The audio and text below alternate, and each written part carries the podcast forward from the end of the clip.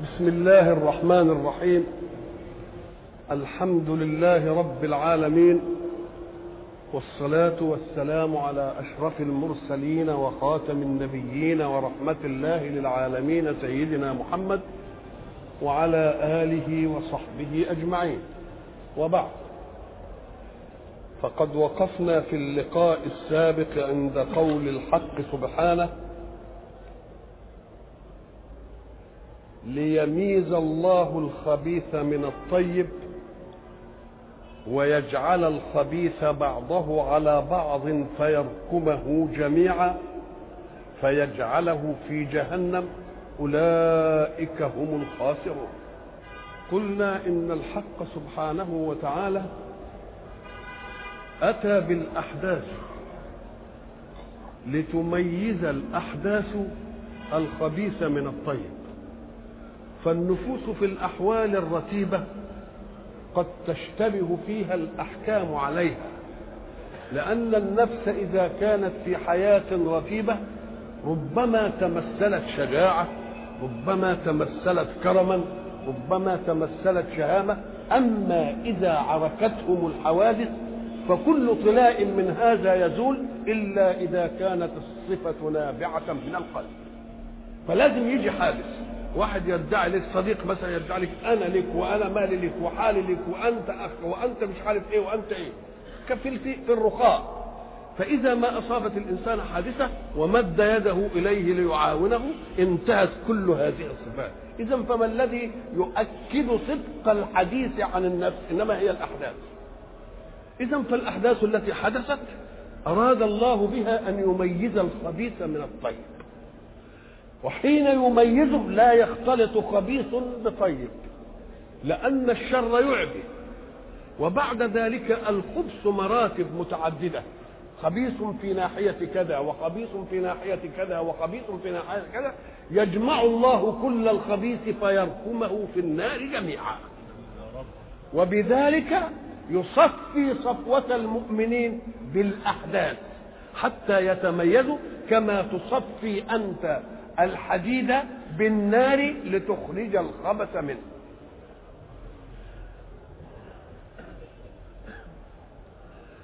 كل الذين كفروا إن ينتهوا يغفر لهم ما قد سلف. قل أمر من الله لرسوله صلى الله عليه وسلم. وما دام وجد أمر يبلغ يبقى فيه مخاطب وفيه مخاطب.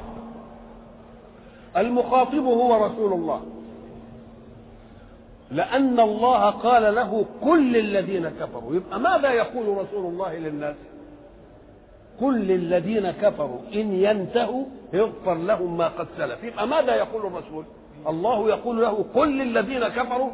إن ينتهوا يغفر لهم. لكن إن ينتهوا ما تجيش فيها يغفر لهم ليه؟ لأنهم مخاطبين. وما دام مخاطبين كان يصح يقول إيه بقى؟ قل للذين كفروا إن تنتهوا يغفر لكم. إن تنتهوا يغفر لكم. كل الذين كفروا إن تنتهوا يغفر لكم. يبقى اذا لازم ينسجم الخطاب مع مين؟ مع المخاطب. الخطاب حادثا تقول وجهت الخطاب لفلان. وجهت الخطاب لفلان. تبقى اللام دي عشان التوجيه. وجهت الخطاب لمين؟ لفلان. لكن هنا أنت ما وجهتلوش الخطاب. ليه؟ لأن ربنا بيقول له إيه؟ قل للذين كفروا إن ينتهوا. كان يقول لهم إن تنتهوا. قل للذين كفروا. وهو النبي مخاطب. وهم مخاطبون. كان يقول لهم إيه؟ إن تنتهوا يغفر لكم ما قد سلف. لكن ربنا عدل عن إن تنتهوا إلى إيه؟ إن ينتهوا. كلام عنهم. أين الخطاب؟ طب بتقول قل لهم كان يقول إيه, إيه؟ إن تنتهوا يغفر. لكن الكلام ما جاش كده. قل للذين كفروا إن ينتهوا يغفر لهم ما قد سلف. إن تنتهوا يبقى خطاب منه لوحده. إنما أراد الله أن يورد الخطاب بصورة الغيبة ليعم كل متكلم يقول له. مش بس هو اللي يتكلم يبقى كل ان ان ان, إن, إن تنتهوا إيه؟ يغفر لكم. مش إن ينتهوا يغفر لهم يبقى إن تنتهوا إيه؟ ما قالش كده. إن ينتهوا يغفر لهم. يبقى عدل في الخطاب ان إن تنتهوا إلى إيه؟ إن ينتهوا. طب ده الكلام معاهم. فكيف يريدهم مورد الغائب؟ أم قال لك لأنه إن قال إن تنتهوا يغفر لكم يبقى خطاب من النبي وحده. ولكنه إذا قال إن ينتهوا يغفر يبقى أنت تقول وده يقول وده يقول وده يقول فكأنه عمم صورة الخطاب ليقطع المعاذير. ودي لها نظير. وقال الذين كفروا للذين آمنوا. إيه الآية يا سيدي؟ المهم أن الكفار يقولوا للمؤمنين لو كان خيرا ما سبقونا إليه. ويقول الذين كفروا به للذين آمنوا. لو كان خيرا يبقى لو كان خيرا ما سبقتمونا إليه. مش يبقى الخطاب كده؟ الكفار بيقولوا للمؤمنين إيه؟ لو كان هذا الأمر خيرا كان يقول إيه؟ ما سبقتمونا. إنما يقول لو كان هذا الأمر خيرا إيه؟ ما سبقونا. يبقى نقل الكلام من الخطاب إلى مين؟ عشان يعم كل مين؟ كل واحد يقدر يقول الإيه؟ يقول العبارة دي. إن ينتهوا يغفر لهم ما قد سلف. يغفر لهم ما قد سلف. أيوه. لأن معنى أن ينتهوا أي عن العناد والعناد ناشئ عن الكفر. فإن ينتهوا عن العناد الناشئ عن الكفر يبقى ما فيش كفر. يبقى يؤمنوا ولا ما يؤمنوش؟ فإن انتهوا يبقى الإسلام يجب إيه؟ يجب ما قبله. ولذلك لما جم يقول لك واحد مثلا محارب في حرب مع المؤمنين ثم أعلن إيمانه وقال أشهد أن لا إله إلا الله وأشهد أن محمد رسول الله. انتهى كل شيء. أي حق له على الكفر ما يجيش دلوقتي؟ ولو كان عليه حقوق يتبرأ منها. الإسلام جب إيه؟ ولكن إذا كان ذميا يعيش في حضانة المسلمين وأسلم نقول نقول له الإسلام يجب إيه؟ ما قبله بالنسبة لحقوق الله. أما لحقوق الناس؟ لا ما يبهاش يبقى في فرق بين الحرب وبين مين؟ وبين الذم إن يغفر لهم ما قد سلف. وإن يعودوا كان برضه يقول إيه؟ إن تعودوا.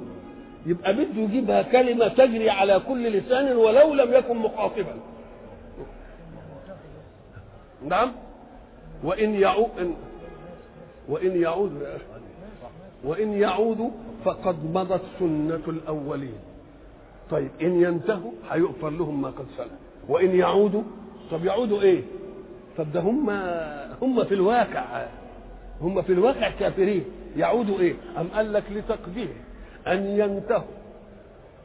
بأن يتوبوا ويرجعوا وبعد ذلك يعودون إلى كرة أخرى. يبقى الغفران ما يمشيش بقى.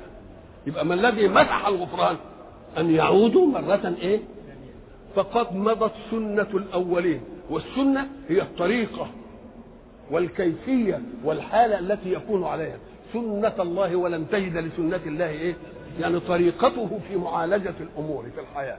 طيب إيه؟ فقد مضت سنة الأولين أي الطريقة التي عرفتموها لمن عاند الرسل ووقف منهم موقف المنازعة والمعارضة.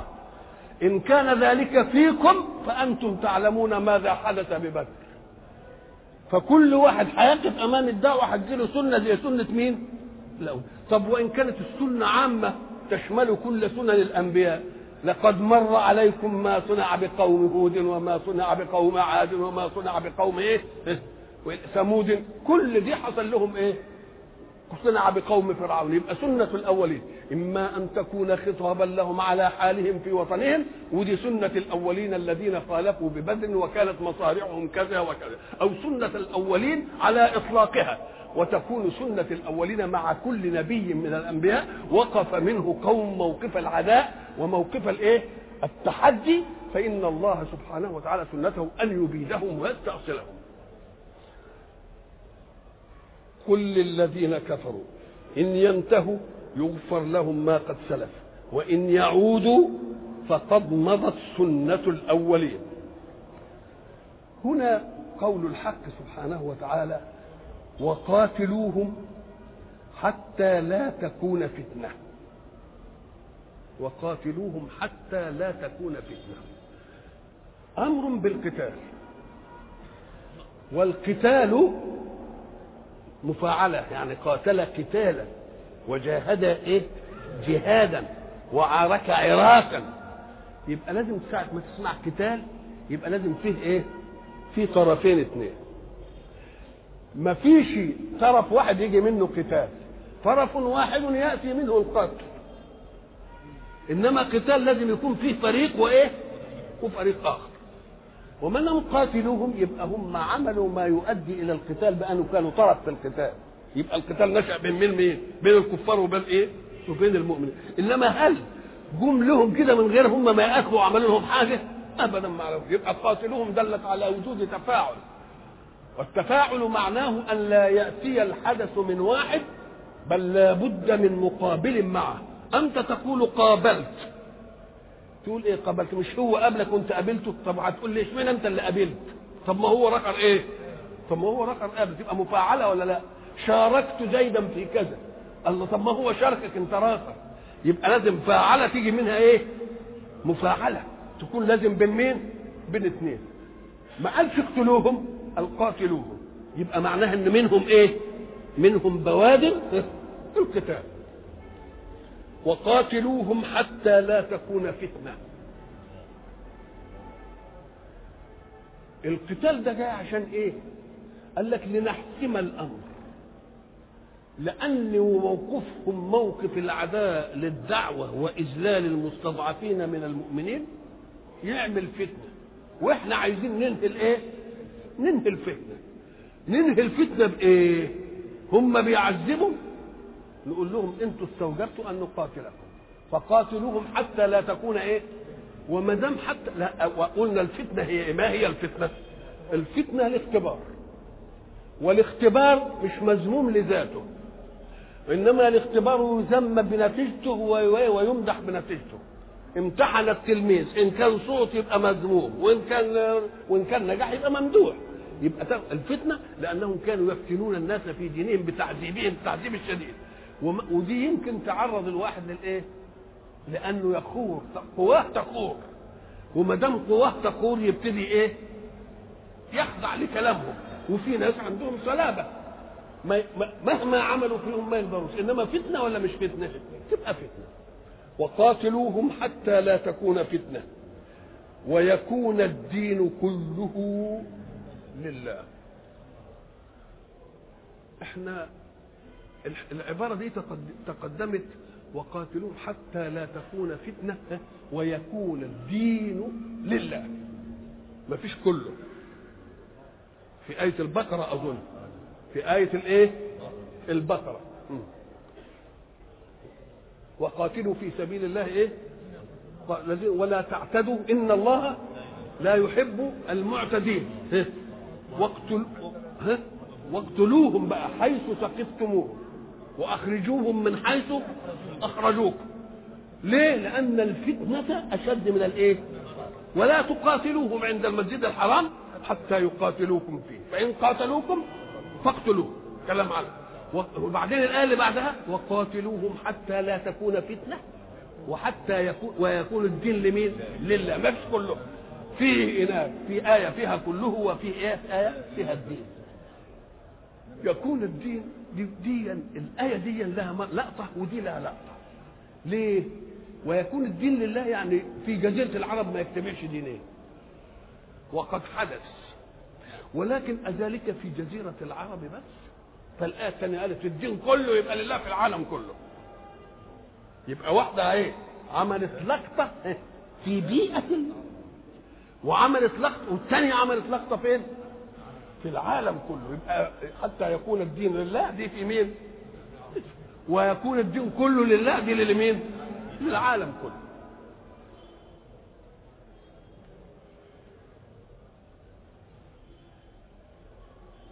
وقاتلوهم حتى لا تكون فتنة ويكون الدين كله لله هنا بقى آية البقرة عملت إيه؟ الدين بس الدين بس.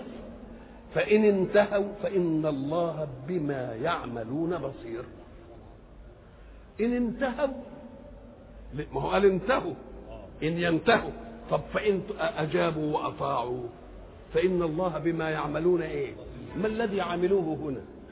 انتقلوا من حظيرة الكفر إلى حظيرة الإيمان. وما دام انتقلوا من حظيرة الكفر إلى حظيرة الإيمان يبقى ربنا يحسب لهم العملية دي ولا ما يحسبهاش؟ ده يحسبها لهم بإيه؟ بسخاء ليه؟ لأن قوم عايشين عاشوا على الكفر وألفوا خصال الكفر وألفوا تعامل الكفر كل ده وبعد ذلك ينخلعوا كده إلى الإيمان يبقى حاجة كويسة نعم وفي القراءة الثانية يقول إيه؟ فإن الله بما تعملون بصير. قراءة ثانية. دي بما يعملون لمين؟ للذين انتهوا، وبما تعملون. يبقى القراءة دي ادت إيه؟ معنى هنا يلاحظ إن هنا فإن الله بما تعملون بصير. بما يعملون بصير وإن تولوا فاعلموا أن الله مولاكم نعم المولى ونعم النصير في آية تانية تقول فإن الله إيه في الآية الثانية اللي بتقول إيه آه لا لا آية البقرة ويكون الدين كله لله ولا عدوان إلا على الإيه إلا على الظالمين يبقى برضو آية جاء تسجيلها لمعنى وآية تانية جاي تسجيلها إيه وفي آية تانية فإن الله غفور إيه؟ فإن الله غفور رحيم. وإن تولوا فاعلموا أن الله مولاكم. هنا شبهة وهو أن الله يحنن هؤلاء على أن يؤمنوا وأن يسلموا وأن يعودوا إلى حظيرة الحق وأن وأن وأن ربما ظن ظن إن إحنا عايزينهم علشان الإسلام يقوى بهم. قال لهم اوعوا تدخلوا دي في حسابكم. ليه؟ لأن النصر مش بكثرة المسلمين اللي هيجوكم، ده النصر من مين؟ من الله، وهو باقي، قللتم أم إيه؟ فإياكم أن تظنوا أننا نحاول أن نرضيهم ليدخلوا الإسلام لنتخذ منهم جندا إيه؟ جندا كثيفا، فإن أبوا فإن النصر من مين؟ النصر من الله. وإن تولوا فإياكم أن يفت ذلك في عضدكم أو يقلل من همتكم وشجاعتكم ليه؟ لأن أنتم مش بمدد منهم. أنتم بمدد من مين؟ من الله. إن الله مولاكم. وإذا كان الله مولاكم فهو نعم المولى ونعم النصير. ليه؟ قال لك لأن المولى إذا كان غير الله يبقى من الأغيار. النهارده مولى لي ونصير وبكرة. طب ويموت مني؟ يبقى إذا ما تنفعش. يبقى المولى اللي يجب أن يحمد وأن يتمسك به هو المولى الايه؟ الذي لا تصيبه الأغيار فلا يتقلب ولا تصيبه ولا يصيبه المنون فلا ينتهي. إنما واحد تقعد تثق فيه ثقه زي ما بنقول كده. واحد تحط فيه ثقتك وتتوكل عليه ومش عارف إيه وبعد ذلك إيه؟ تصبح تلاقيه فطس منك. لا قول له لا ما تقولش لدول خد نعم المولى ونعم مين. ولذلك الحق سبحانه وتعالى يعلمنا ويفهمنا إننا نضع ثقتنا وأملنا وتوكلنا على مين؟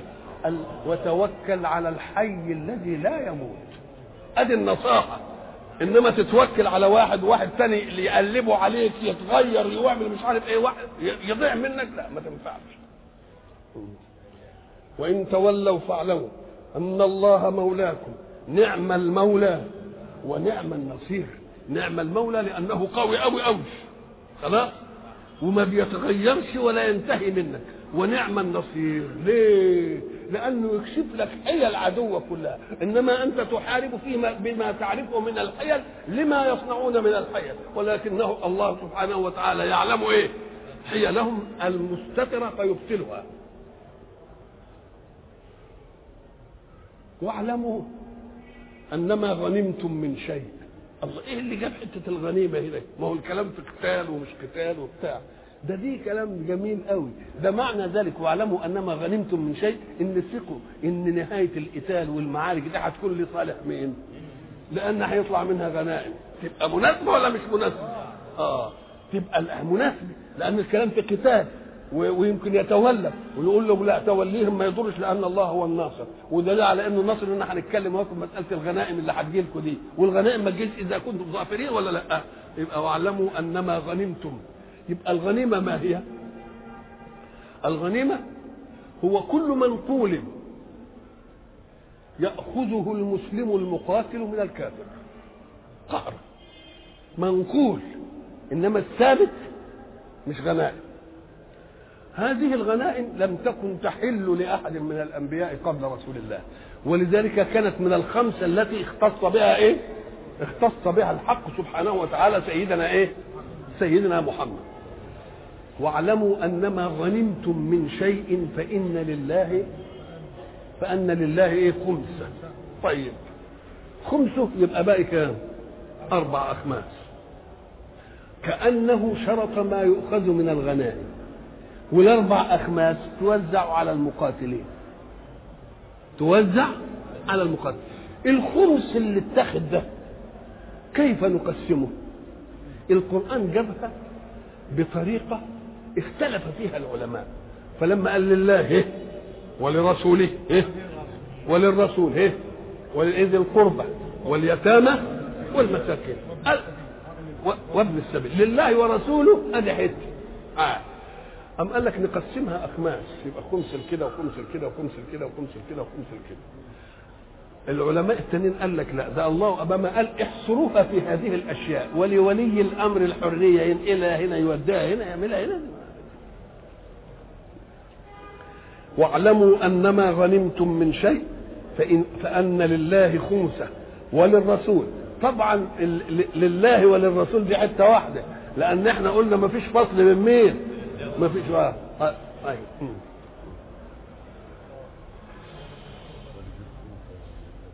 ولد القربى قربى مين؟ قربى رسول الله صلى الله عليه وسلم. واليتامى والمساكين وابن السبيل. إن كنتم آمنتم بالله. يعني العملية دي تبقى مشروط هذا التقسيم. إن كنتم آمنتم بالله. طب ما إن كنتم أم ده هم مؤمنين بالله. إن كنتم أم آه فراجع نفسك. إن اعترضت على شيء من هذا يبقى إيمانك إيه؟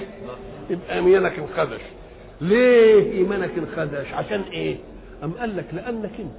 إن عينك زاغت على الخمس يا مقاتل أو على أكثر من الخمس يا غير المقاتل تبقى ما أمنتش بالمقسم.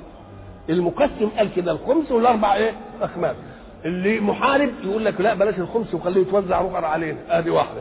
غير الم... غير غيرهم يقول لك لا خلي ثلاث أخماس لنا و... آه. نقوم نقول له لا المسألة عايزة إيه؟ عايزة وقوف عند مين؟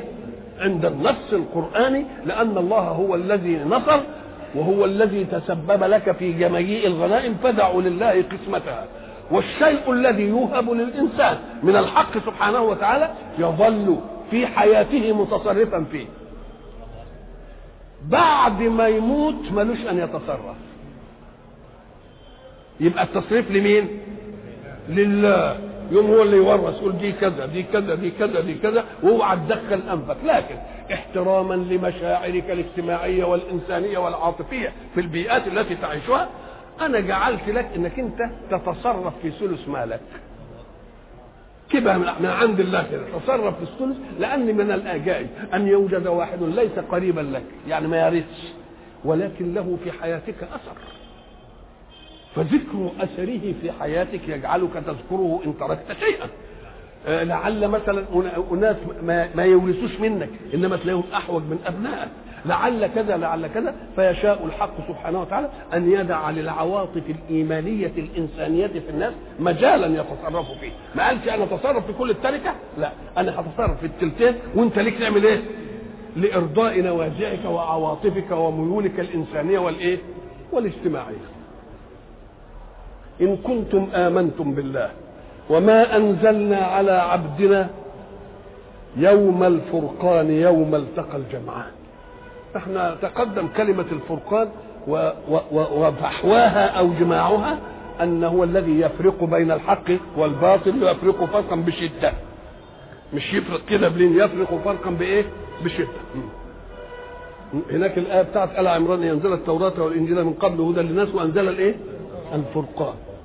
ولما تيجي بقى تشوف يعني انزل التوراة والإنجيل وبعدين جاب الفرقان والفرقان كلمات عامة برضه الإنجيل جه فارق. والتوراة جت إيه؟ فارقة. إنما خص القرآن ليه؟ أم قال لك ده لأنه هو الفارق النهائي الذي لا يأتي فارق بعده. هو ده النهائي. نعم. وتبارك الذي نزل الإيه؟ نزل الفرقان على عبده. وما أنزلنا ها؟ وما أنزلنا على عبدنا يوم الفرقان اللي هو يقصد به يوم بدر. أخذ الفرقان بالمعنى العام. يفرق بين حق وإيه؟ وبين حق وباطل. لأن موقعة بدر دي عملت إيه؟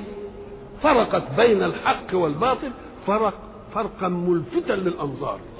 لأن دي قلة ودي إيه؟ كثره ودول خرجوا وجايين بعددهم وعددهم للقتال. ودول كانوا خارجين للعير ما هماش خارجين للقتال. ولا معهمش عد ولا معهمش عدد ولا معهمش أقل فالمسألة هذا فرق على حق ولا ولذلك المسلمين كانوا إيه؟ يودون غير ذات الشوكة تكون لهم يودون غير ذات الشوكة تكون لهم لكن ربنا مش عايز غير ذات الشوكة ده ربنا عايز يبقى لهم ذات الشوكة.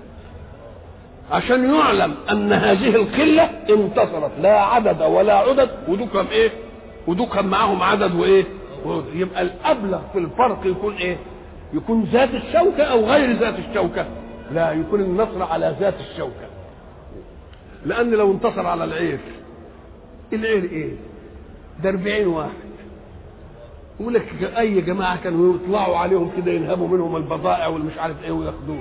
لا إحنا عايزين النفير. النفير اللي هو خارج من مكة لقصد إيه؟ لقصد الحرب. ودول خارجين لغير قصد حرب. إنما خارجين عشان يتعرضوا للنفير. يقول لهم شوف هؤلاء خرجوا لغير قصد حرب. وأنتم خرجتم لقصد حرب. وهؤلاء قليل مستضعفون.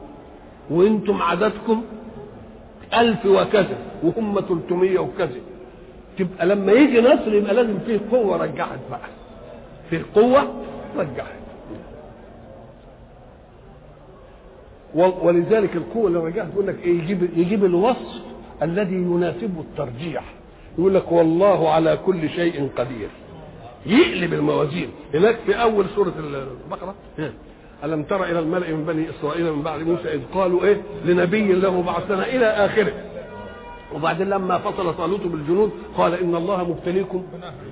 فمن شرب منه؟ ومن إيه؟ فإنه مني إلا من اغترف غرفة بيده. فشربوا منه إلا قليل منه. فلما جاوزه هو والذين آمنوا معه قالوا لا طاقة لنا اليوم بجالوت وجنوده. اسمها مصاف الجهاد. هم اللي طلبوا القتال ولا لا؟ طلبوه. طب ما دام انت اللي طلبت يبقى عندك استعداد لأنك تعمل إيه؟ تحارب. عال قوي طيب قال لهم بقى إننا هنحارب هنجربكم. هي مش كلام. مش جعر بس لا. إن الله مبتليكم به. فمن شرب منه ومن لم يطعمه ابتلاهم بالماء وهم عطاشة شوف هو معطشانين يقول بس خدوا بل ريقكم يا دوب. إنما. ما تكرعش منه. فاللي ملتزم خد بل ريقه بس. فلما جم شربوا منه شربوا عبا إلا قليل هم اللي خدوا إيه؟ بل ريق. اللي خد بل ريق بس ده هو اللي عنده قدرة بقى انه يجاهد طبعا. الأول فلما جاوز هؤلاء القوم المصفى الاولانيه انهم يشربوا من إيه؟ ادي ادي أدي تمييزه اشربوا من هذا ما تشربوش إلا غرفة وما ما تربعوش يعني. فما نجحوش كلهم. شربوا. ساعة ما جات المية ومست وأبواهم قعدوا يبكوا ناس كانوا يفتكروا الأمر. إلا من اغترف غرفة بإيه؟ اللي اغترفوا غرفة بيده يبقى هم دول الصفوا لمين؟ للقتال. فلما جاوزه هو والذين آمنوا معه اللي قالوا إيه من اغترف غرفة؟ آه شو قالوا لا طاقة لنا اليوم بجالوت وإيه؟ وجنوده. الله. يبقى دي تصفية إيه؟ قال الذين يظنون أنهم ملاقوا ربهم. يلاقوا الله كم من يلاقوا كم من فئة قليلة غلبت فئة كثيرة بإذن الله. يبقى صفت المسألة ولا لا؟ يبقى الأول مبتليكم بإيه؟ وبعدين شربوا منه أربعهم طلعوا دول. وبعدين قليل ترى في الغرفة. وبعدين لما شافوا الجيش بتاع العدو لا طاقة لنا اليوم. اللي بقى ثابتين قوي قوي قال الذين يظنون أنهم ملاقوا الله. إيه يعني؟ وإيه يعني قصته؟ وإيه يعني قلتنا كم من فئة قليلة غلبت فئة كثيرة بإذن الايه؟ بإذن الله. يوم الجمع يوم التقى الجمعان اللي هم جمع الكفار وجمع المسلمين والله على كل شيء قدير صفة تناسب الترجيح بالنصر. إذ أنتم بالعدوة الدنيا. ساعة ما تسمع قبل ساعة ما تسمع كلمة فئة هي معناها جماعة. إنما جماعة اختصت بحال. هذا الحال هو تكون جماعة للقتال. تبقى الفئة هي جماعة. إنما مش مطلق جماعة نسميها إيه؟ فئة. إنما فئة لما يكون إيه؟ ليه نسميه فئة؟ أم قال لك لأن المقاتلين يفيء بعضهم لبعض. يفيء بعضهم ليه بيفيء بعضهم لبعض؟ لأن أي جماعة يمكن تيجي أي حاجة تفرقهم. إنما اللي أمام خصم وخصم قوي وبعد ذلك شاف كرة من هنا يروح لمين؟ يحتمي بمين؟ يبقى كل واحد فاعل إلى مين؟ فاعل إلى الآخر. إذ أنتم بالعدوة الدنيا. برضو ساعة ما تسمع إذ الظرف. برضو اذكر هذا الوقت. اذكر إذ أنتم بالعدوة إيه؟ الدنيا. إذ أنتم بالعدوة الدنيا. العدوة هي جانب الجبل أن الجبال إذا كان بينها فضاء بنسميها الوادي. يبقى الوادي فضاء بين إيه؟ جبلين. العدوة تبقى البر الجانب يعني. يبقى ده عدوة وده إيه؟ وده عدوة إذ أنتم بالعدوة الدنيا وهم بالعدوة القصوى.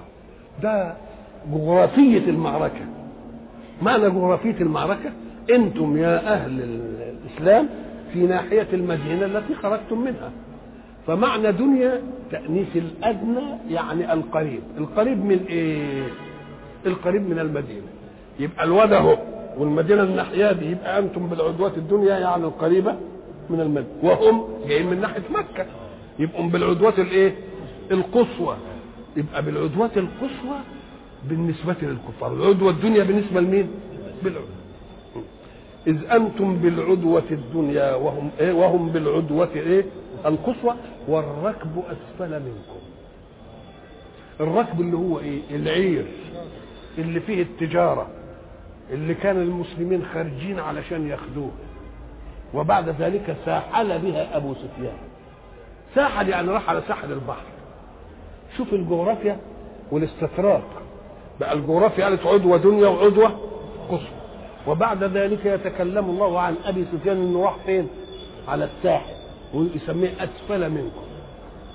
أسفل قال لك آه لأن دائما ساحل البحر أسفل من أي أرض يابسة. أسفل من أي أرض إيه؟ ولذلك ظل إلى الآن مقياس الارتفاعات والانخفاضات الآن أي بالنسبة لمستوى سطح البحر. يقول لك دي 3000 ودي 2000 بالنسبة لإيه؟ بالنسبة لسطح البحر، ليه بالنسبة لسطح البحر؟ لأن سطح البحر له استطراق مساوي. سائل كده يعمل مساوي، إنما الجبال والأرض دي وادي وده تلال وده جبل وده عالي وده واطي ما ينفعش، يبقى لازم ينسب الكل إلى إيه؟ إلى شيء مستطرق استطراقا سليما. والركب أسفل منكم ولو تواعدتم لاختلفتم في الميعاد لو كانت المسألة اتفاق ما كانش إيه؟ ما كانش يحصل. ولكن ليقضي الله أمرا كان مفعولا. هذا الأمر هو الالتقاء. ليه الالتقاء؟ ليهلك من هلك عن بينة ويحيى من حي عن بينة.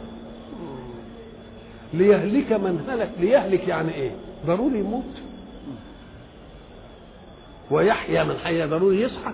طب ما هو في ناس من المقاتلين المؤمنين ماتوا. وفي ناس من المقاتلين من الكفار ما ماتوش. يبقى اذا ليس معنى الهلاك أن يموت هذا أو يحيى هذا. ليه؟ لأن من الذين كفروا من لم يمت. ما هلكش ومن المؤمنين من مات.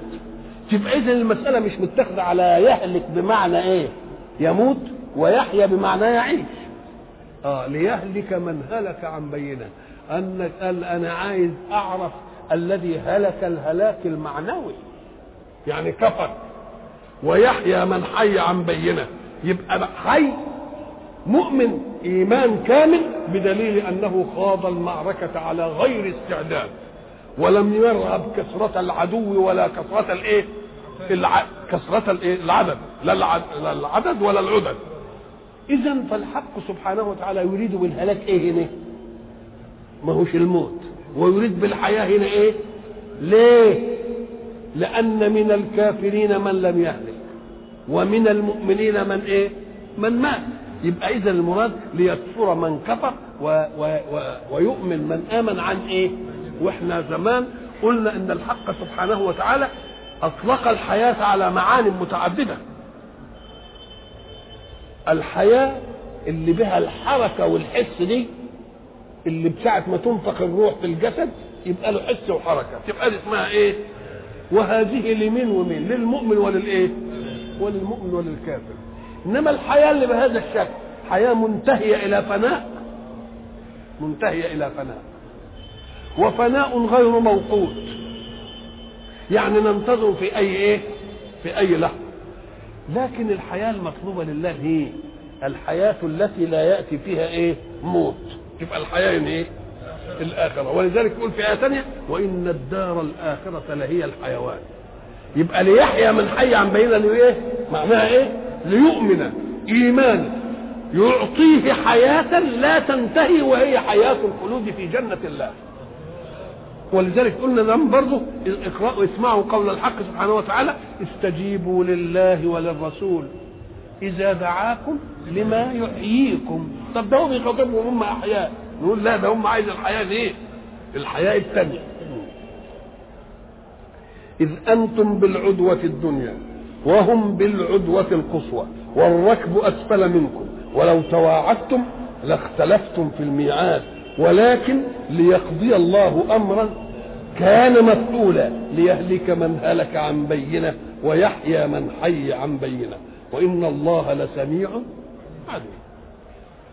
كلمة لسميع وعليم يعني مدرك لكل الأشياء وللخواطر. فما بالسمع يسمعه وما بالعين يعلمه. و و و وبأي حس من الإحساس يبقى العلم لأن وسائل الإدراك العلمي إيه؟ مش هي السمع والبصر. وإيه؟ والذوق. واللمس. والشم مش هي دي الحواس الخمسة؟ هي والحواس الخمسة دي وسائل إيه؟ وسائل العلم. يبقى الحواس الخمسة تدي علم لمين؟ للإنسان الذي لم يكن يعلم شيئا. والله أخرجكم إيه؟ من بطون أمهاتكم إيه؟ لا تعلمون شيئا. طب امال عمل لنا إيه؟ وجعل لكم السمع والأبصار والأفئدة. ليه؟ لعلكم تشكرون. ولا شكر إلا على نعمة. اذا دي هتجيب لي وسائل علمية أعرفها أو كل ما أعرف حتة أقول إيه؟ الحمد لله. كل ما اعرف حتة أقول مين الحمد لله. لكن ليقضي الله امرا كان مفعولا ليهلك من هلك عن بينة ويحيى من حي عن بينة وإن الله لسميع عليم. إذ يريكهم الله في منامك قليلا. ولو أراكهم كثيرا لفشلتم ولتنازعتم في الأمر. ولكن الله إنه عليم بذات الإيه؟ الصدور الحق سبحانه وتعالى إذا أراد معركة تفصل يجعل الخواطر في كل قوم مهيجة على الحرب ليه؟ قال لك ويريد أن يشتبكوا لأنه بده يفصل في المسألة الاشتباك دي لو صنع بالمقاييس العادية ربما جبنت الفئة القليلة أن تواجه الفئة الكثيرة. فالحق سبحانه وتعالى يعمل مشجع للفريق دي عشان يهجم على الفريق دي ومشجع للفريق ده علشان إيه؟ يهجم على الفريق دي. ويجعل في ذلك بلاغا من إعلامات النبوة لرسول الله. النبي شافها الأول في الرؤيا قال له ده شوية صغيرين ولذلك عبد الله بن مسعود بيحكي يقول لقد قلت لجار لي أظنهم سبعين. فقال لا بل مئة. برضه في دائرة الإيه؟ ده بيقول أنا أنا أظن الجماعة دول 70 قال له لا يا شيخ لا مش 70 ده 100 طيب أن النبي رآهم قليلا. ثم أخبر قومه. ثم جاء الواقع وتراءى الجمعان. برضو المؤمنين شافوا الكفار إيه؟ قليل. والله قلل برضو المؤمنين في عين مين؟ الكفار. لأنه لو كترهم برضو يمكن يقول لك بلاش. فإذا قلل دول وقلل دول في أعين هؤلاء وقلل هؤلاء في ليه؟ ليقضي المع- ليه بده ينهي المسألة. لأن لو واحد منهم قال ده دول أكتر مني يخاف يجبن يمكن يرجع. ما يبقاش فيه فصل. وهو عايز إيه؟ فرقان. بيسميها يوم الإيه؟ يوم الفرقان. طيب. ولكن الله إنه عليم بذات الصدور. وإذ يريكموهم إذ التقيتم. بقى بقى ديك رؤيا. وده إيه؟ وده واقع. هذا يبقى من إعلامات النبوة. بالله ساعة ما صحابة رسول الله الجماعة القلة دول والنبي يقول لهم ده هم شوية صغيرين. وبعدين يجوا كده يقوموا بإيه؟ برضه شوية صغيرين. يعرفوا إنه إيه؟ إن ده من إعلامات النبوة. والا إلا في العدد ده زي ما ي- إزاي ألف ما تبانش لا ألف تبان. وإلى لقاء آخر إن شاء الله.